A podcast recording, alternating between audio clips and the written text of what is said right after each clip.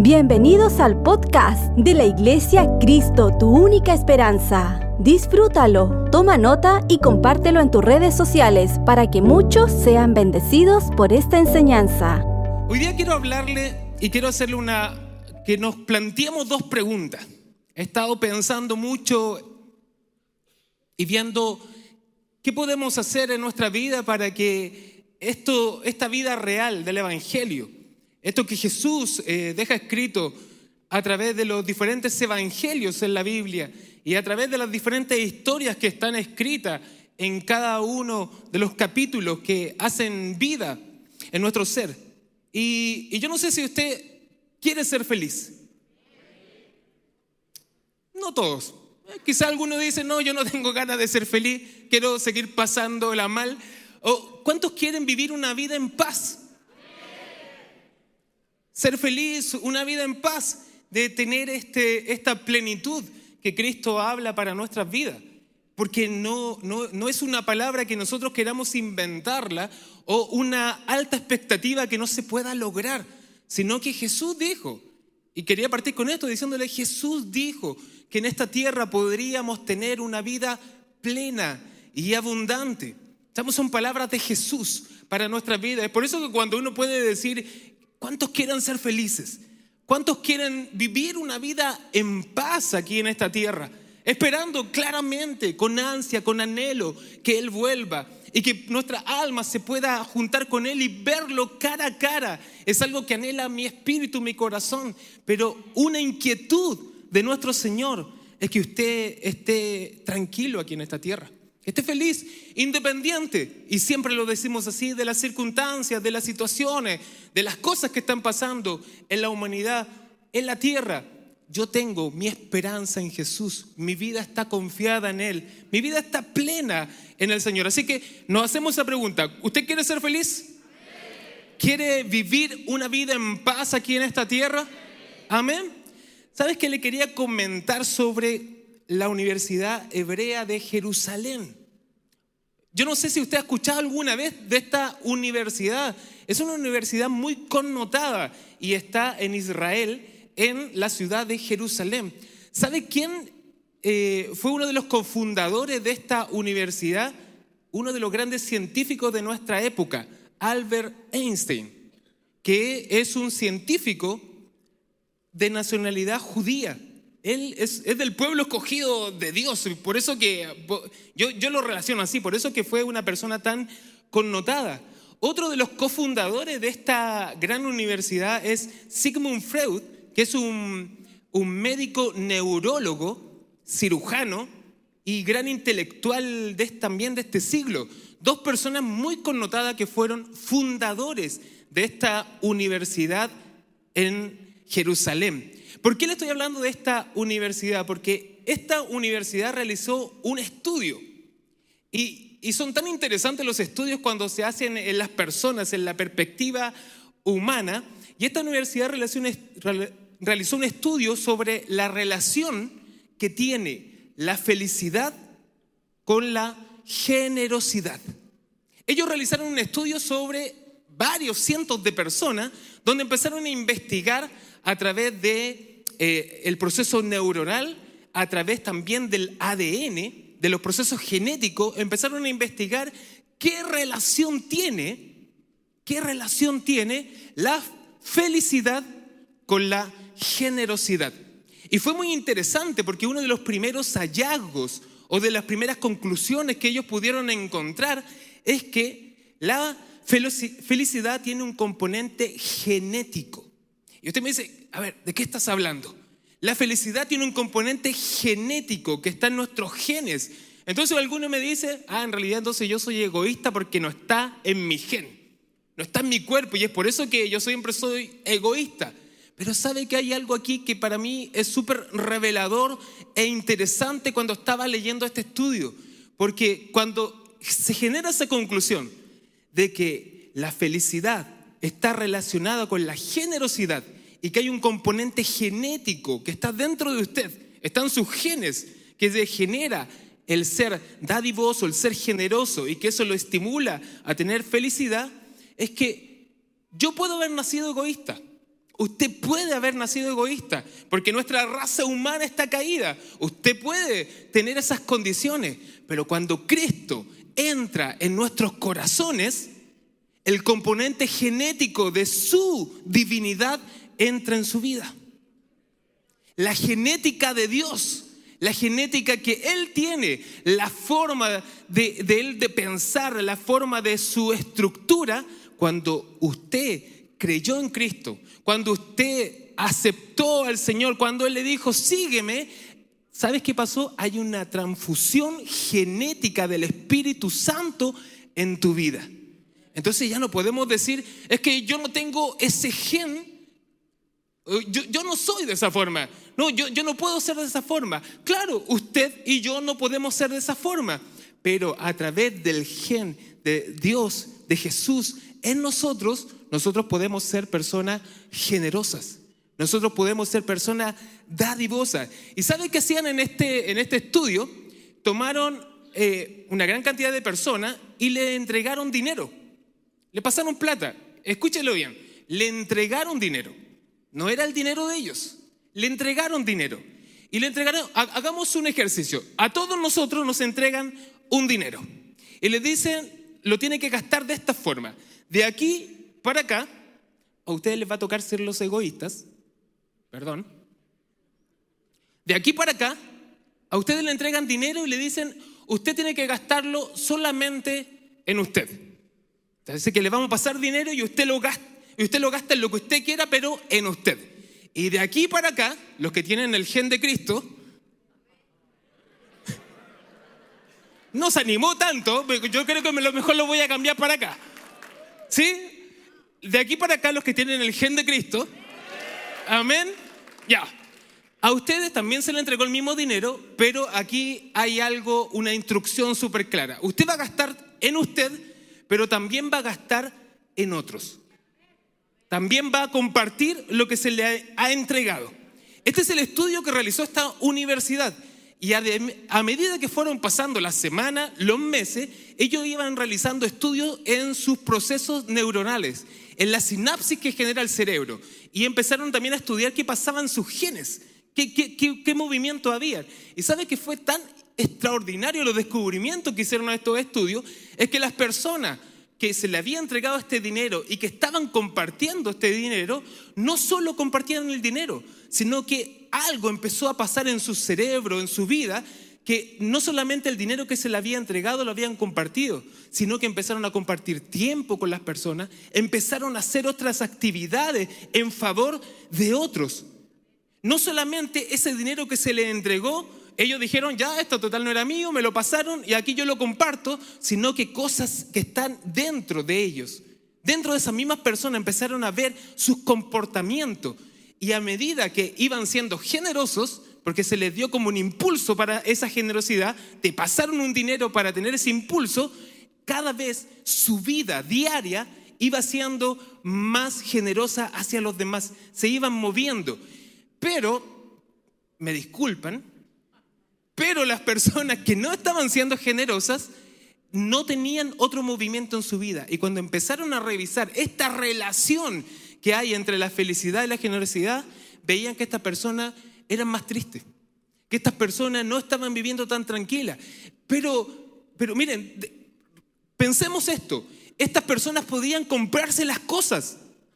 Porque tenían el dinero, se lo habían pasado y quizás se compraban el celular nuevo, quizás se compraban el auto nuevo, se compraban las chaquetas de última moda, pero no les generaba felicidad. Cuando hacían la revisión de su cerebro, de su ADN, lo que veían es que habían impulsos, un momento. Cuando te compraste la chaqueta, se sentían feliz, pero luego bajaba rápidamente ese nivel de felicidad. Pero las personas generosas, las que estaban compartiendo, cuando entregaban algo, pasaba algo en su cerebro, en su vida, que, se, que empezaba a ver un comportamiento feliz en ellos.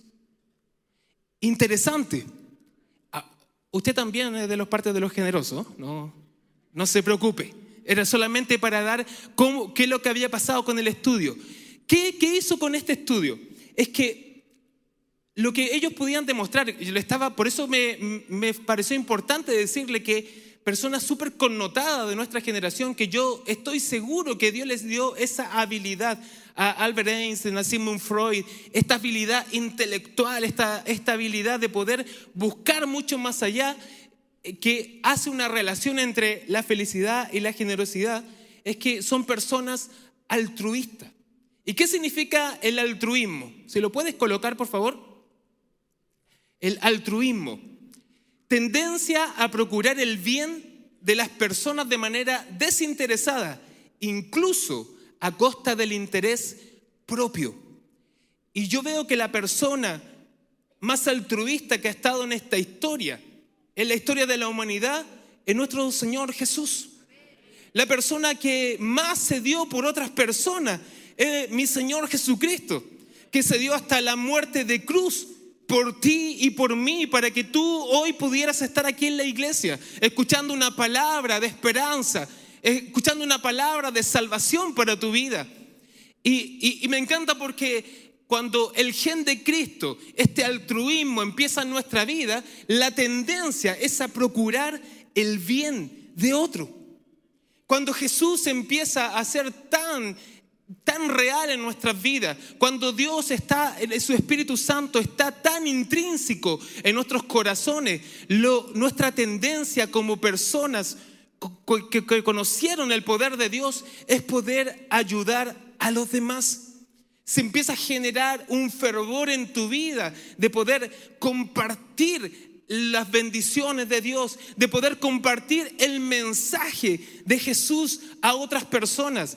Hay tantas personas con tanta necesidad alrededor tuyo y a veces no las vemos porque estamos tan enseguecidos en lo que necesitamos, en lo que yo necesito, en lo que yo busco, que tengo una venda en mis ojos y no puedo ver la necesidad del otro. Y, y comenzamos diciendo, usted quiere ser feliz, quiere vivir una vida en paz, usted quiere ser feliz. Si usted solamente se enfoca en usted mismo, solamente va a tener momentos, momentos, alguna explosión, algo le va a pasar, pero no va a poder vivir esta vida plena, esta vida abundante, porque Jesús, Dios mismo, se vino a entregar por nosotros. Él tenía este corazón. Él tenía este sentir, cuando veía a las personas, tenía compasión por cada una de ellas. No la veía y decía, es que tú te portas tan mal, es que tú pecas y tú eres un gran pecador. No, él siempre tenía compasión por los demás. Cuando veía gente que tenía hambre, ¿qué hacía? Les daba de comer.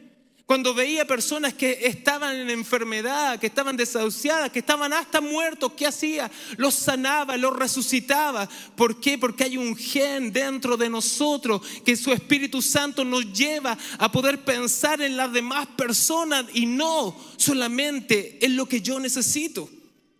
Y eso hace que tu vida tenga un sentido, un propósito aquí en esta tierra un propósito aquí en esta tierra. Hay tantas personas que tienen tanta necesidad.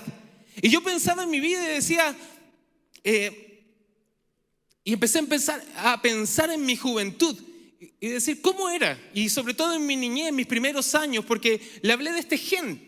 Le dije, hay, hay un gen quizás dentro de nosotros que nos hace ser generoso. Y yo me puse a pensar hacia atrás y dije, ¿era generoso cuando chico o no? Y les voy a contar una historia. Ah, cuando tenía como 8 o 9 años, eh, yo era el consentido de mi abuela, mi abuela Alicia, que ya está en los brazos del Señor. Y era consentido de ella, me compraba todo lo que quería.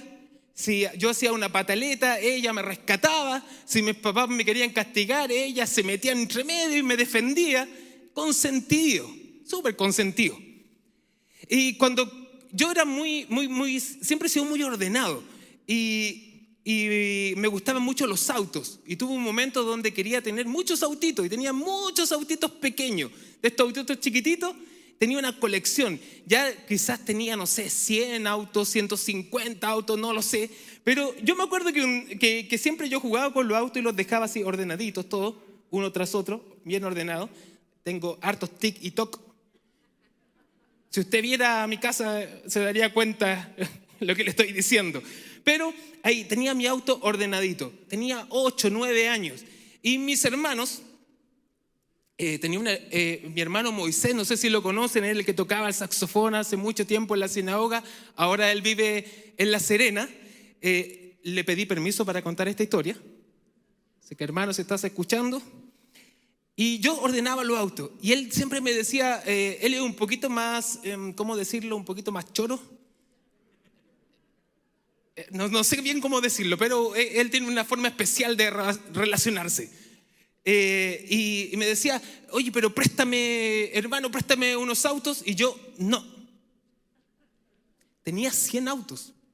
100, 150 autos, pero yo los tenía tan ordenaditos, me preocupaba que estuvieran todos ahí ordenados, que estuvieran bonitos, limpiecitos, pero no me preocupaba si mi hermano quería jugar o no quería jugar con los autos, sino que mi importancia era que esos autos estuvieran limpios y ordenados.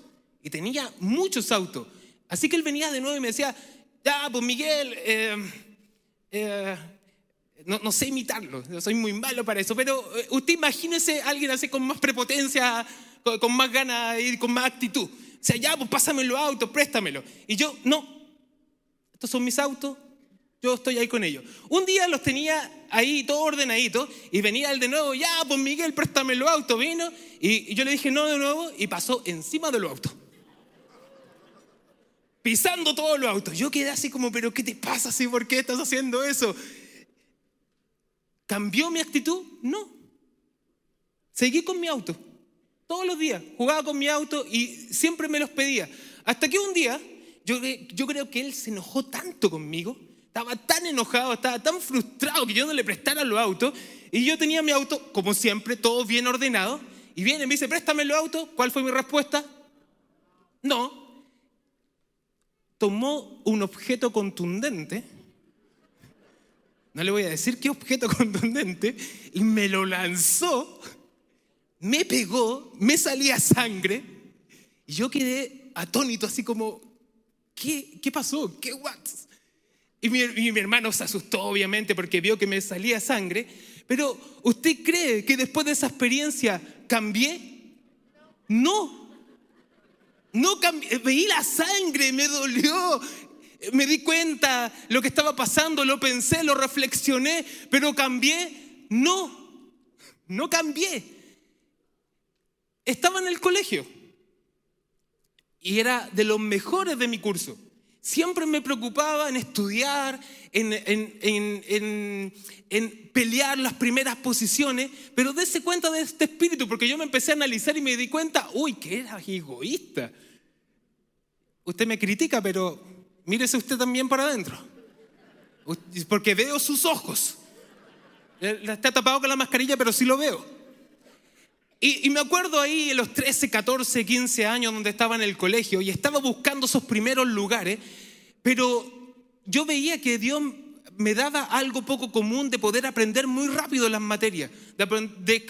veía la, información en la pizarra y en mi cerebro hacía algo muy rápido de aprender. Y cuando llegaba a las pruebas, las respondía muy bien y me iba muy bien. Pero había un componente en mí. Había un componente en mí que lo que estaba haciendo era disputar esos primeros lugares con otras personas, pero no compartía el conocimiento con nadie. Me recuerdo muy bien que compañeros me decían, pero enséñame. Y yo, ¿qué respondía? No. Pero si Dios me había dado esa facultad, ese don poco común, porque era de Dios, que yo pudiera aprender rápido. Esos autitos no me los compré yo, alguien me los regaló, pero había un componente en mí, algo que estaba en mí que no hacía que pudiera ser feliz sino que estaba en una competencia día tras día, continuamente. Vivía en una competencia con los otros, con la sociedad, con el otro que alcanza más cosas. Vivía en una competencia de decir, si él, se sacó un 6-7, yo me voy a sacar un 6-8. Pero ¿por qué? ¿Con qué motivación estaba eso? Porque quería ser el mejor. Porque quería pelear el, puesto con el otro y tener el, mejor galardón al final de año. Pero ¿con qué corazón? ¿Con qué corazón? Y yo sé que usted está reflexionando en este momento, está pensando, y está viendo cómo actuamos, cómo nos movemos, porque claro, queremos ser felices, queremos estar en paz, pero ¿cuáles son las intenciones de nuestro corazón? ¿Por qué lo haces? ¿Por qué sirves? ¿Por qué sirves aquí en la iglesia? ¿Por qué estás en los estacionamientos? ¿Por qué cantas? ¿Cuál es la intención de tu corazón? ¿Qué está detrás? ¿Qué está detrás? ¿Cuál es el gen que está en ti? ¿Por qué lo haces? ¿Qué te motiva a hacerlo? Para mostrar que eres el mejor, para mostrar que eres el mejor servidor, que eres el mejor sirviente, para mostrar que tienes cosas, que has alcanzado algo. ¿Cuál es la intención de nuestro corazón? Y yo sé que hay algunos que están muy nerviosos porque no he leído ningún versículo hasta el momento. ¿Cuántos religiosos hay aquí? Yo también soy religioso, así que no se preocupe. Y yo, ¿sabe qué es lo que veo? Y quiero que me acompañe a Filipenses, si voy a leer un versículo. Tranquilo. Filipenses 2.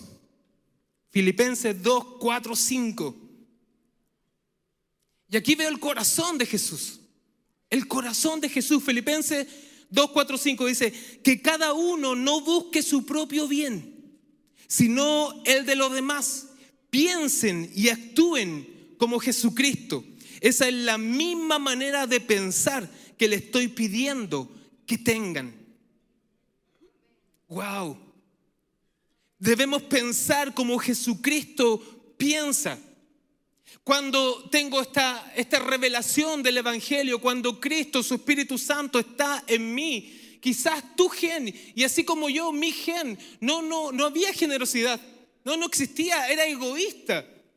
Egoísta con las cosas pequeñas, con las cosas mayores, egoísta, pero eso te hace vivir una vida frustrada, eso te hace vivir una vida infeliz. ¿Por qué? Porque te genera un estrés social, un estrés emocional, un estrés con tu familia, con, tu, con tus seres queridos. Pero cuando Cristo entra en nosotros, entra ese gen que hace un cambio en nuestras vidas.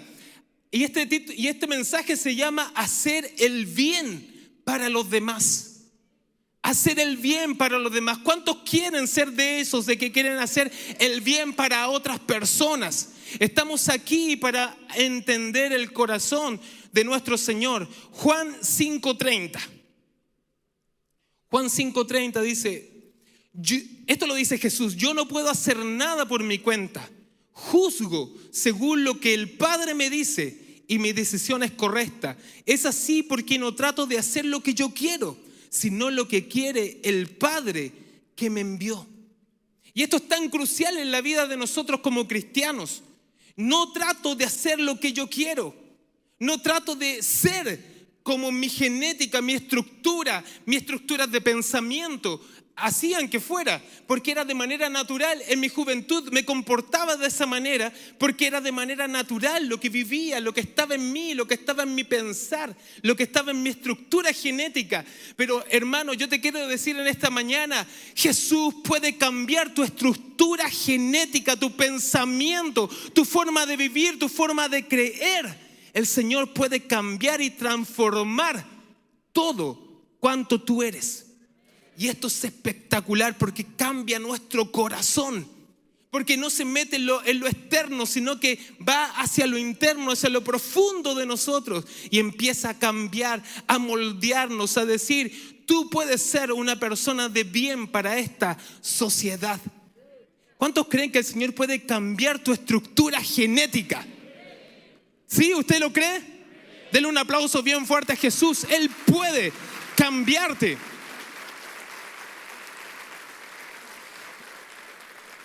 Y, yo pensaba y decía, claro, cuando, cuando conozco a Cristo, porque he ido a la iglesia toda mi vida, pero cuando tuve ese encuentro personal con el Señor, cuando Dios empezó a meter en mi vida, mi forma de ser, mi forma de relacionarme empezó a cambiar, empezó a mutar. Ya no era ese niño o ese joven egoísta, sino que había una necesidad, una necesidad, un pensar en los demás. Y, me recuerdo muy bien que cuando tenía 23 años, saliendo ya de la universidad, en la universidad yo empecé a tener mi encuentro con Cristo y ahí empecé a compartir. Y por eso que yo le he predicado a los jóvenes y he predicado muchas veces, comparte tu conocimiento, porque Dios te lo dio. Lo viví en la universidad, pero a los 23 años, saliendo de la universidad, mi primer trabajo, no tenía nada, era, usted lo sabe muy bien, era muy pobre, pero, tenía mi primer trabajo como ingeniero, mi primer trabajo donde, iba donde eh, fui a la comuna de Las Condes a trabajar, me sentía que no pertenecía a ese lugar. Para mí fue muy extraño moverme desde, desde el sector sur de la ciudad a llegar hasta este nuevo sector, ver nuevas cosas y decir, wow, tengo un trabajo, me contrataron como ingeniero. Pero sabes que ya había en mi corazón, Dios había empezado a transformar mi corazón. Y, te lo cuento como, como experiencia, como primera persona, este testimonio es que ahí, cuando recibía mis primeros salarios, ¿sabes qué lo que hacía? Lo daba todo para mi hogar, para mis papás con los que vivía. No, no, no me preocupaba de, comprarme el, último celular o la última ropa, no. Había algo que el Señor había tratado en mi corazón y lo que estaba haciendo es que todos los recursos que el Señor me estaba dando, lo estaba colocando en beneficio de los demás en beneficio de los demás. Ahora yo lo entiendo sumamente claro. Era que yo era así. No, era que Jesús me fue cambiando, me fue transformando la manera de pensar, la manera de sentir por los demás. Decía, yo me podía haber quizás ido de la casa y haber arrendado mi departamento, vivir solo y decir, papá, es su problema, ahora ustedes arréglensela. Pero no, Dios empieza a colocar una motivación en tu corazón, en tus pensamientos. Y aquí es ¿Cuál es esa motivación? Yo quería darles a ellos para que Dios me diera más.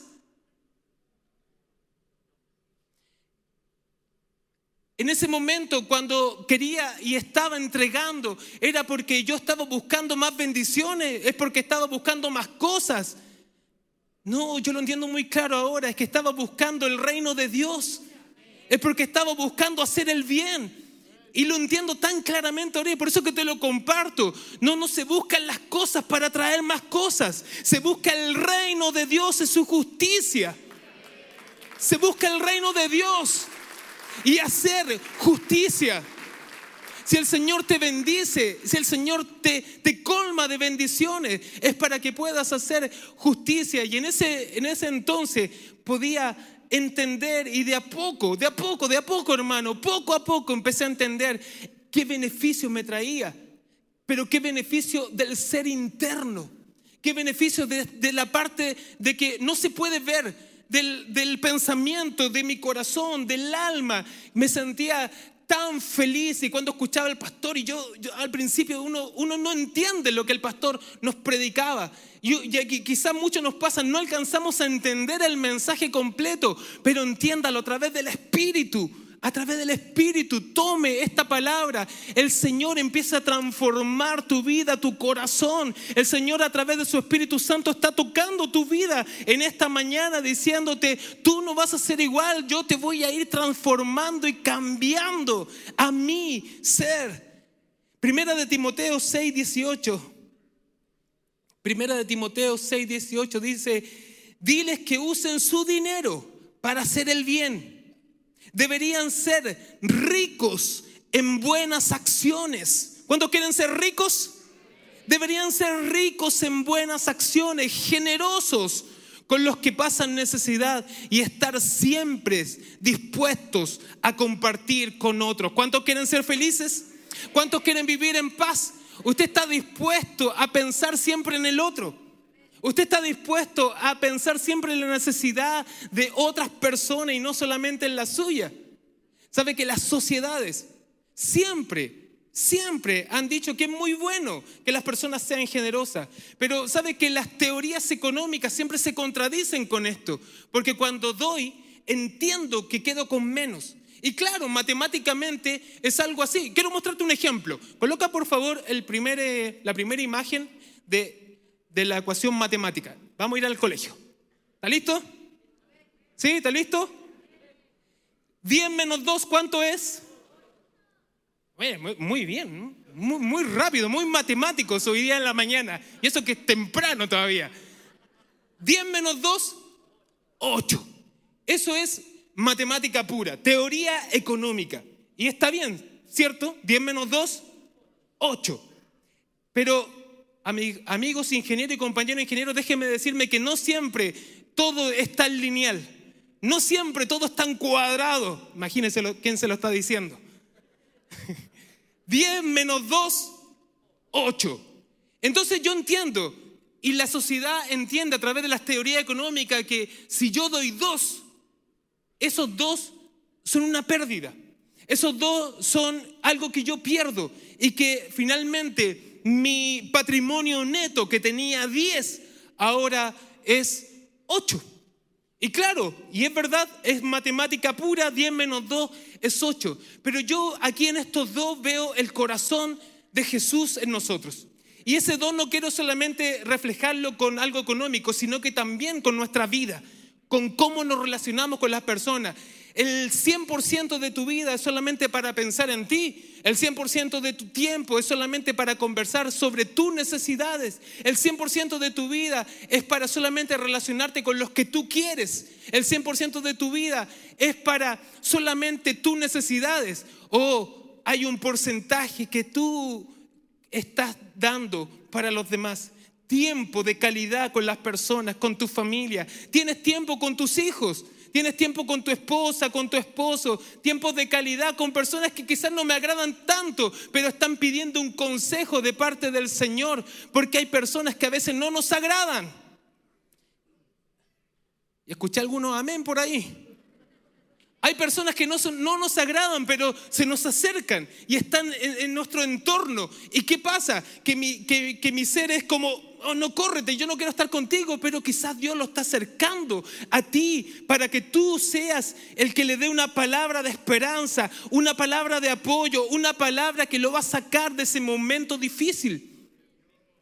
¿Qué intención está en nuestro corazón? Y ahí yo veo, cuando ese dos es que, ah, yo entendí que si doy dos se me va a multiplicar. ¿Cuál es la intención de nuestro corazón? ¿Que ese dos se multiplique o que ese dos sea una ayuda para los demás? Yo veo a Jesús en esto, hermano. Yo veo a Jesús en esto. ¿Sabes por qué? Porque Jesús se humilló hasta lo sumo. Pero Jesús no se humilló hasta lo sumo para ser exaltado. No era la intención de su corazón. Jesús se humilló hasta lo sumo y fue exaltado. Eso es verdad, pasó, sucedió. Jesús se humilló y Dios lo exaltó. Pero ¿sabes cuál es la motivación de su corazón? Que tú y yo fuéramos salvos. Que tú y yo fuéramos perdonados que a través de su sangre preciosa nosotros fuéramos lavados, fuéramos recubiertos con su presencia y que su Espíritu Santo estuviera con nosotros todos los días de nuestra vida hasta el fin del mundo. Yo veo en Él que cuando hace su sacrificio, cuando se humilla por la humanidad, nunca su intención fue que fuera exaltado. Pero ¿sabes cuál fue el resultado? Es que Dios lo exaltó hasta lo sumo. Y su nombre está por sobre todo nombre para las generaciones que lo declaran y lo proclaman al Rey de Reyes, mi Señor de señores. ¿Cuál es la intención de nuestro corazón? Si puede pasar la banda, por favor. ¿Cuál es la intención de mi corazón? Jesús está obrando en tu corazón. Jesús está obrando en tu espíritu. Jesús está obrando en nuestra mente. Entonces, ¿cuál sería el resultado? 10 menos 2 en la presencia de Dios, el corazón y Cristo en nosotros. Aleluya. Aleluya. No te preocupes del resultado, hermano. No te preocupes de eso, eso déjaselo a Dios. Tú haz que el Espíritu Santo te lleve, porque yo estoy seguro de esto, porque a mí me pasa mucho. Dios coloca las intenciones en tu corazón para ser de bendición para otro.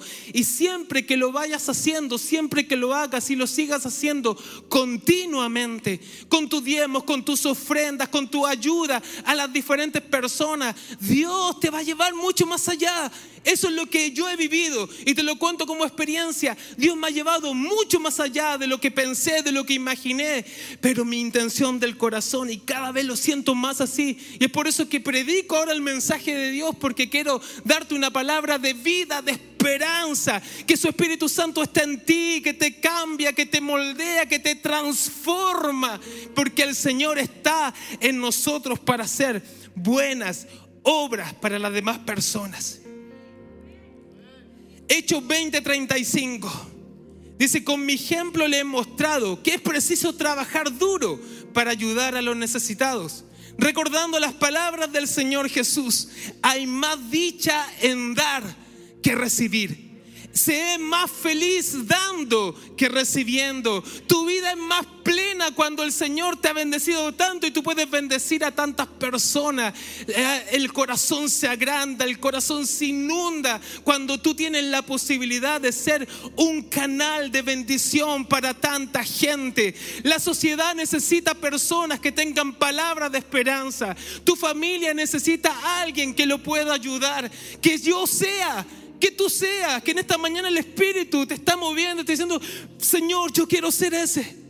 Señor, yo quiero ser ese, yo quiero ser ese que cambie el rumbo de mi familia, de mi apellido, que cambie el rumbo de mi escenario de esta tierra. Yo quiero ser ese, yo quiero ser ese que no solamente voy a pensar en mí, sino que voy a pensar en mi papá, en mis hijos, en mis familiares, en mis compañeros de trabajo que necesitan tanto del Señor.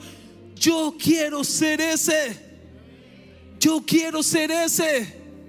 Usted quiere ser ese. Puede colocarse en pie, por favor. Levanta sus manos al cielo. Dígale, Señor, coloca tu corazón en mí. Cambia mi genética.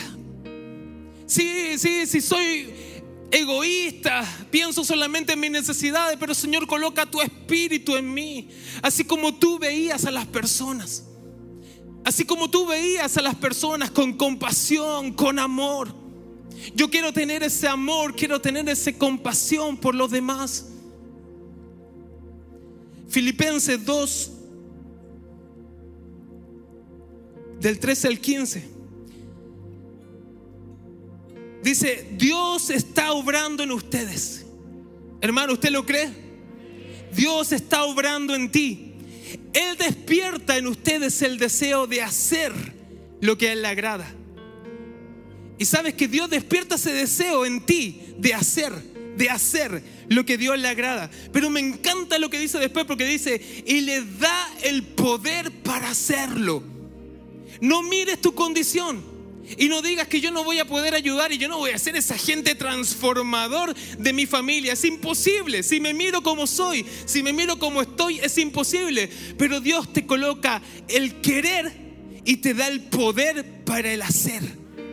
Por su voluntad. Aleluya.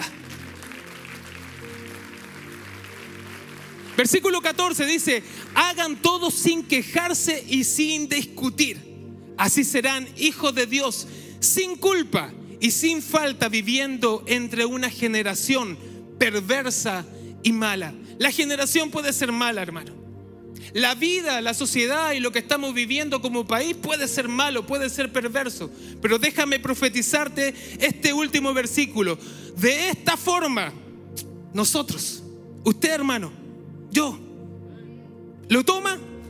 De esta forma brillarán entre ellos como estrellas en un mundo de oscuridad. Usted puede ser la luz para este mundo. Este mundo de tanta necesidad necesita a personas. Necesita a personas que piensen en otras personas. Hacer el bien para los demás. ¿Lo va a poder hacer usted solo o no? Cierra sus ojos. Espíritu Santo. Transforma nuestro corazón. Coloca tu espíritu, Señor, en nosotros. Señor, quiero menguar para que tú crezcas cada día. Señor, ayúdame a tener esa compasión que tú tenías, a mirar con tus ojos, Señor, a sentir el dolor por lo demás. Y que cuando tenga ese sentimiento no solamente me voy a quedar en sentirlo, sino que yo sé que tú me vas a dar el poder para ayudarlos, para tener un momento con ellos, Señor. Señor, ayúdanos, transfórmanos en esta mañana. Coloca tu Espíritu Santo. Muévenos, Señor. Te adoramos, Jesús. Yo quiero invitar a muchas personas que pueden pasar acá al altar y que digan, yo yo quiero tener este espíritu de poder ayudar a tantas personas. Yo sé y en mi familia hay tanta necesidad. Y yo quiero que el Señor coloque ese querer y coloque ese poder en mi vida. Así que te invito a que pases porque quiero orar por ustedes. Yo sé que el Señor ha movido tu espíritu, tu corazón. Y que en esta mañana digo, no me voy a ir igual sino que yo voy a llegar a ser este agente de cambio para tantas personas. Señor, coloca tu espíritu en mí. Coloca tu espíritu, Señor, en mí. Necesitamos personas en esta sociedad que sean una luz, que lleven esta sal para la tierra. Necesitamos ser de estas personas que cambian el mundo y que el Señor sea el que nos ayuda a poder hacerlo. Puede levantar su mano y vamos a orar. Espíritu Santo, gracias por tu presencia. Gracias por tu unción en esta mañana. Gracias por tu Espíritu Santo que está en nosotros, Señor. Señor, yo sé que tú colocas el querer como el hacer en nosotros, Señor. Señor, por nuestras fuerzas no podríamos hacer nada. Es por eso que nos acercamos a ti en esta mañana, rogándote a ti, Espíritu Santo, transforma mi vida. Señor, cambia mi genética, mi manera de pensar.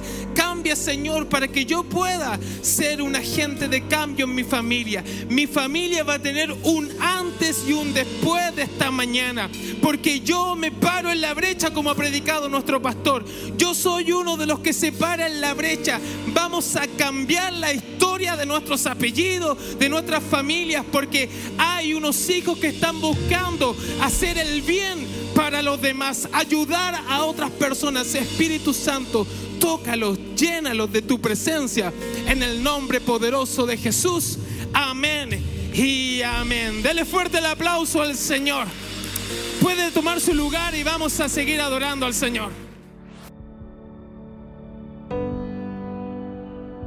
Si esta enseñanza fue de ayuda para tu vida, coméntanos en nuestras redes sociales de la Iglesia Cristo, tu única esperanza. Gracias por conectar con nosotros. Recuerda suscribirte.